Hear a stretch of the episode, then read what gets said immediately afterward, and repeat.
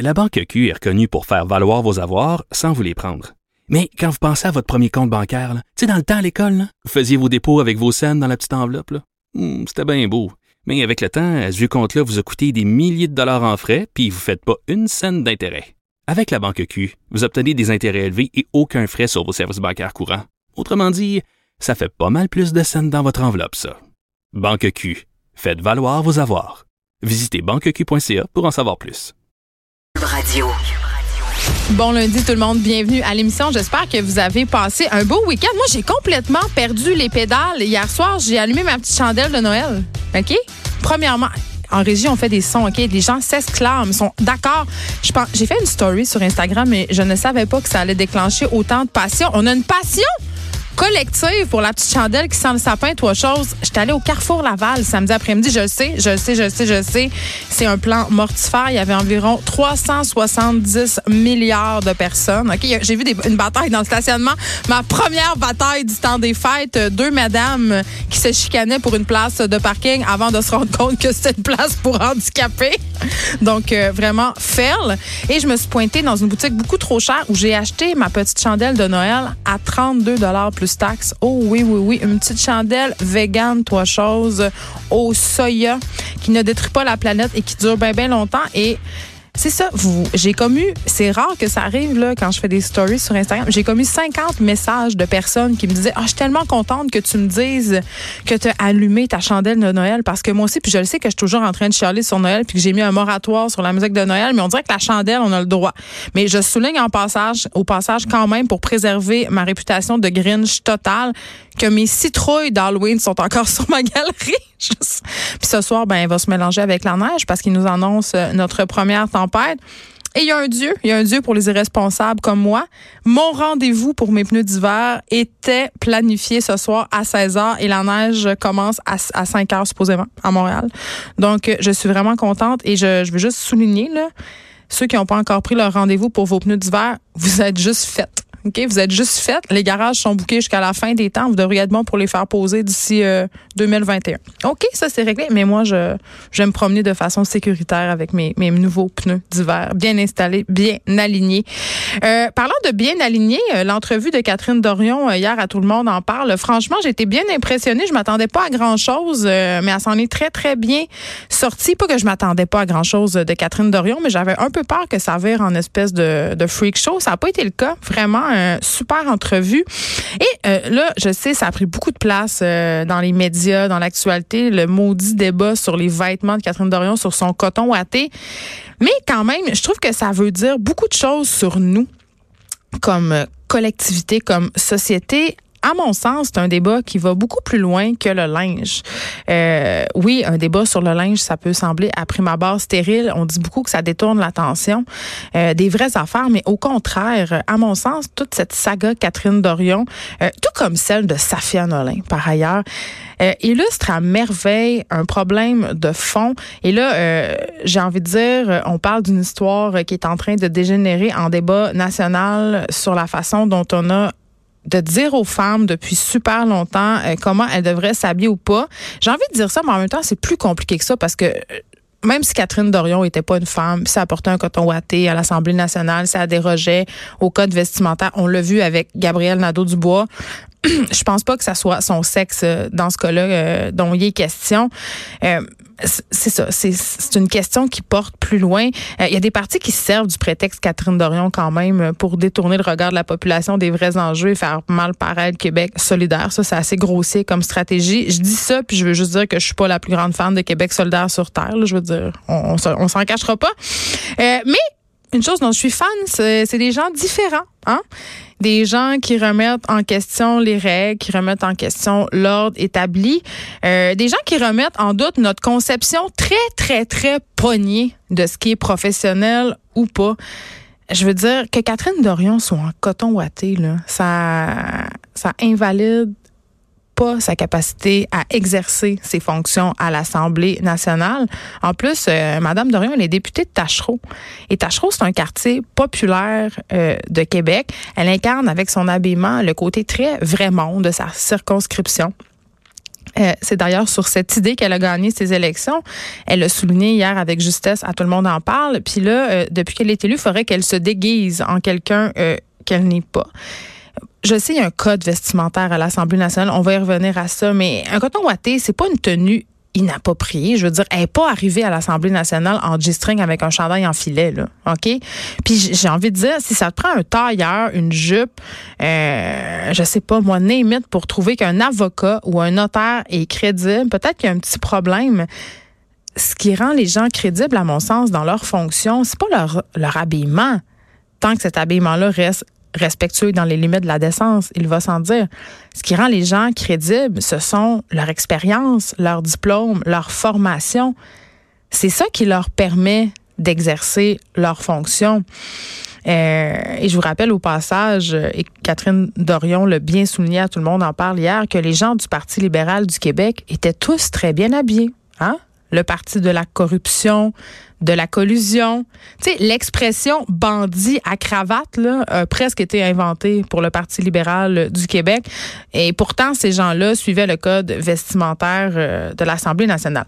Et euh, j'ai envie qu'on se parle de, des commentaires que j'ai vus circuler sur les médias sociaux par rapport euh, au statement vestimentaire que fait Mme Dorion, mais aussi Manon Massé en a fait aussi des statements vestimentaires. Gabriel Nadeau-Dubois, certains artistes aussi qui se présentent dans des galas avec pas d'habits de gala, justement. Ces gens-là essayent de nous dire quelque, chose. C'est un acte artistique, c'est une position politique. Ce sont des gestes qui veulent susciter le débat et remettre en question ces normes-là dans le fond dans lequel on évolue, puis on les questionne pas ces normes-là, mais les artistes et les politiciens ils sont là pour ça, questionner les codes, questionner les normes. Et sur les médias sociaux, je voyais passer souvent le commentaire suivant on encourage le monde hors normes. Ben j'espère. Je veux dire, ce sont les gens hors normes qui font avancer les affaires. On peut les réfléchir, ces codes-là. Je veux dire, ils existent. Il y a une raison, mais on peut les réfléchir. Et c'est ce que Catherine Dorion fait. Elle réfléchit à ce code vestimentaire à l'Assemblée nationale. Elle tente de se questionner, est-ce que c'est légitime? Est-ce qu'on pourrait pas l'assouplir? Après, on peut être d'accord avec ces codes-là ou non, mais on a le droit de les remettre en question. Est-ce que c'est pas à ça que ça sert euh, une démocratie, tu sais? Et j'ai envie d'élargir le débat plus loin. Euh, cette question de l'habillement, ça se passe pas juste à l'Assemblée nationale, ça se passe dans les cabinets d'avocats, chez les comptables, les notaires on se demande, elle est où la ligne? Euh, mettons, il y, a des uniformes, des costumes qui sont nécessaires. Un policier ou un juge, OK? Son uniforme sert à quelque chose. Il sert à marquer une distance avec les civils. Et je me dis, dans le cas des politiciens, là, à l'heure où on est tellement blasé par la politique, les gens vont plus voter, les gens ont l'impression que les politiciens ce sont tous des crosseurs. Ben peut-être que c'est ça que le monde veut finalement, que les politiciens leur ressemblent, euh, que les, les, gens veulent que les politiciens, ben ils ont l'impression que, que ce sont des gens comme eux, des gens qui sont entre guillemets euh, épargnés par ce système politique qu'ils jugent un peu corrompu. Donc voilà, j'avais envie euh, d'élargir le débat plus loin. Euh, on va l'élargir aussi avec Pamela Dumont aujourd'hui parce qu'elle nous parle d'un événement qui a été organisé sur Facebook. Son sujet d'aujourd'hui, le coton wattisme, OK? C'est un événement qui invite les femmes à porter un coton watté demain. OK? Demain, à leur travail, les femmes sont invitées à se vêtir de coton ouaté. Je vous laisse deviner si je participerai ou non, parce que plusieurs personnes ont pour leur dire que le coton ouaté n'a pas sa place au bureau et même que ça fait de nous des personnes qui avons une pensée molle. Évidemment, je ne suis pas d'accord et on en parlera avec Pamela Dumont. Aussi, euh, jour du souvenir aujourd'hui, 11 novembre, on va parler à des vétérans canadiens euh, qui vivent une situation d'itinérance. On aura Matthew Pierce, qui est président et chef de la direction de la mission Old Brewery. Euh, aux, États-Unis, quand même, c'est un phénomène qui est quand même euh, très, très, très préoccupant. Il y a beaucoup d'anciens militaires euh, américains qui se retrouvent dans la rue, hommes comme femmes. Hein. Ici, c'est un problème plus masculin, mais quand même, est-ce qu'on est-ce qu'on traite, entre guillemets, ces personnes-là, ce problème d'itinérance-là de la même façon? Est-ce que ces personnes-là ont besoin d'une approche différente? Qu'est-ce qui fait qu'ils se ramassent aussi dans la rue? Un autre truc, on a parlé beaucoup la semaine passée de cet homme du 6 Laval qui s'est enlevé la vie euh, après avoir publié un, message sur les médias sociaux. Il y a une histoire un peu du genre qui circule. Euh, euh, c'est une histoire qui se passe en région, en Beauce, je crois. Un homme qui a écrit un long mot à sa blonde sur Facebook. Euh, il s'est enlevé la vie et il l'accuse. Il lui dit euh, que c'est de sa faute finalement s'il s'est enlevé la vie. Et on voit ça de plus en plus, euh, des cris de détresse sur les médias sociaux, des accusations aussi. On règle nos comptes sur la place publique. Et quand il est question de suicide, effectivement, ça devient assez inquiétant, ça peut être problématique, ça peut avoir des impacts assez désastreux. Euh, donc, on va parler de ça aujourd'hui. Quel impact sur les proches peut avoir le suicide d'une personne, euh, justement, avec la publication sur les médias sociaux d'une lettre de suicide, de des menaces?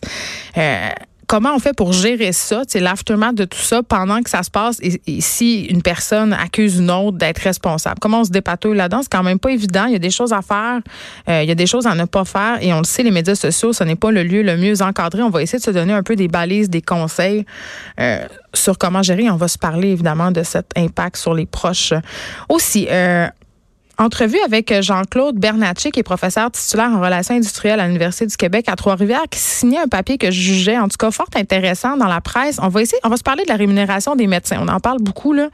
Euh, sauf que lui, il a pour son dire que les médecins du Québec sont devenus parmi les mieux payés au monde dans les pays industrialisés. Donc, c'est quand même un discours qui se place euh, à contre-pied de celui des médecins qui prétendent qu'ils sont les moins bien payés au Canada. on les entend souvent dire ça. Voilà, je, trouvais que c'était un point de vue intéressant. On aura aussi, là, c'est un peu pour rire. On avait. Euh, on a parlé euh, la semaine passée avec Baptiste euh, Zapirin qui travaille chez notre marque en cinq minutes. parce qu'aujourd'hui, il y a un événement, il n'y a pas juste une tempête de neige, là. Non, non, non, non, non. C'est le transit de Mercure. On va pouvoir voir une espèce de petit point sur le soleil. Et je disais à la blague, mais les astrologues doivent capoter parce que supposément, ça arrive super rarement, ce phénomène-là. Et une astrologue que j'aime bien revoir à l'occasion ici, la recevoir, Ginette Blais, que vous connaissez, qui écrit des livres euh, sur l'astrologie, mais qui écrit aussi un livre sur Mercure qui s'appelle Mercure rétrograde. Et là, on est dans cette rétrogradation de Mercure. Ça ne durera pas longtemps, mais elle a fait des longs statuts pour expliquer à quel point ça allait nous affecter, cette mini-éclipse qui est pas vraiment une éclipse. Et je me suis dit, bon, rions un peu et invitons-la. Euh, parce que quand même, je, je, dis tout le temps à la blague, j'y crois pas tant que ça, mais en même temps, c'est un peu j'ai tendance à, quand même trouver ça le fun. On est, c'est un plaisir coupable. Donc, Ginette Blais sera là aujourd'hui. Euh, pour nous parler de ce grand transit de Mercure, on aura aussi Dominique Demers. Vous la connaissez, Dominique Demers? Euh, elle a écrit des romans, évidemment, beaucoup de romans pour adolescents, dont les très populaires, la série Marie-Lune. Tu sais, vous savez, un hiver de tourmente, les grands sapins ne meurent pas, ils dansent dans la tempête. On a tellement tout lu ça en espérant rencontrer euh, un jeune homme qui sent la terre mouillée, les feuilles d'automne, euh, aussi euh, célèbre pour ses romans pour adultes. Et là, elle a gagné un prix très important, le prix du gouverneur général pour l'Arbatros et la Mésange. On l'avait reçu d'ailleurs à l'émission. elle était venue nous parler de son roman. Mais Dominique s'implique beaucoup dans le milieu littéraire et notamment en ce qui a trait à la lecture. Et aujourd'hui, c'est de ça dont on va parler avec elle, du plaisir de la lecture, mais la lecture, c'est de moins en moins populaire. on sait que 50% des Québécois seulement qui s'adonnent à la lecture et je trouve ça vraiment très déplorable. Euh, mais je trouve pas que c'en ait un discours de condamnation, justement, qu'on arrive à quelque chose. C'est peut-être en mettant les bons livres entre euh, les mains des bonnes personnes. Si on fait des bons matchs, comme quand on date des gens, on peut dater des livres. Et Dominique Demers, euh, on va discuter avec elle de justement comment retrouver ce plaisir de la lecture. L'hiver est arrivé, la tempête est là, cocooning oblige, il y aura de la lecture, les vacances de Noël. On va parler de ça. Aussi, euh, Elie Jeté est là aujourd'hui, grand retour de ses vacances. Elle était là vendredi, mais j'ai décidé de la réinviter plus longuement aujourd'hui pour nous parler de son amour de Noël. Il va avoir euh, des chansons peut-être. Oh là là, on va transgresser euh, ma règle, mon moratoire, et on fait un retour sur une populaire chanson de rap québécois. Kelly juge franchement dénigrante. C'est une chanson de Sirpat, quand même un, rappeur qui est très estimé par la critique, mais on va se demander est-ce qu'on a le droit d'écouter de la musique qui, euh, qui est très dégradante, qui a un discours poche envers les femmes. Puis on se parle d'une chanson en particulier euh, qui s'appelle Fais donc ta cochonne. donc ça promet, restez là. Cube Radio. Jusqu'à 15, vous écoutez. Les effrontés.